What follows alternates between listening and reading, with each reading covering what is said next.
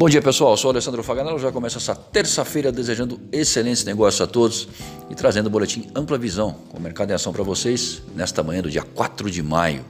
Os dados foram coletados até as 9 horas. E o cenário externo demonstra nas bolsas o S&P futuro em baixa de 0,5%, o índice alemão, o DAX, baixa de 1%, Petróleo, 65 dólares o WTI e o comportamento do dólar ante as principais moedas no exterior é de alta, de 0,40%.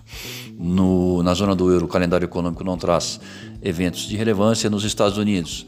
Saem os dados da balança comercial em março, às 9h30 da manhã, e as encomendas à indústria no mesmo mês, às 11 horas.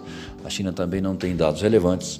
E no Brasil, o IPCS das capitais variou 0,23% em abril.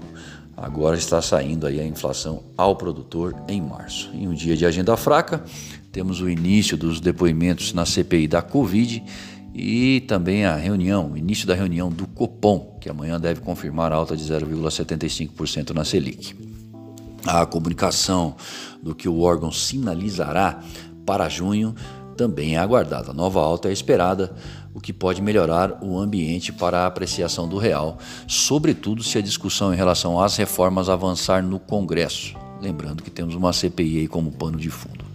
Ontem, o presidente do BC americano Jerome Powell disse que o Fed será transparente e claro ao informar o momento em que o pleno emprego e a estabilidade de, emprestos, de preços estará próximo. Esse momento ainda não chegou e o Fed, que usa de vários indicadores de medição para avaliar o cenário, terá o mais importante deles saindo na próxima sexta-feira. Nós estamos falando do payroll, uh, com o nível de aquecimento do mercado de trabalho. Powell afirmou também que a economia do país ainda não está fora de perigo. Aqui, a balança comercial registrou o maior saldo da história para o mês de abril, foram 10,3 bilhões de dólares, isso devido à alta nos preços das commodities e também à base de comparação, que foi abril do ano passado, pós início da pandemia. O nosso PMI industrial desacelerou em abril para 52,3 é, de 52,8 em março, isso reflexo das restrições associadas à Covid, que diminuiu a produção das empresas, que também observaram declínio no volume dos novos pedidos. Com o ritmo de vacinação melhorando, a expectativa de avanço nos negócios vai progredir.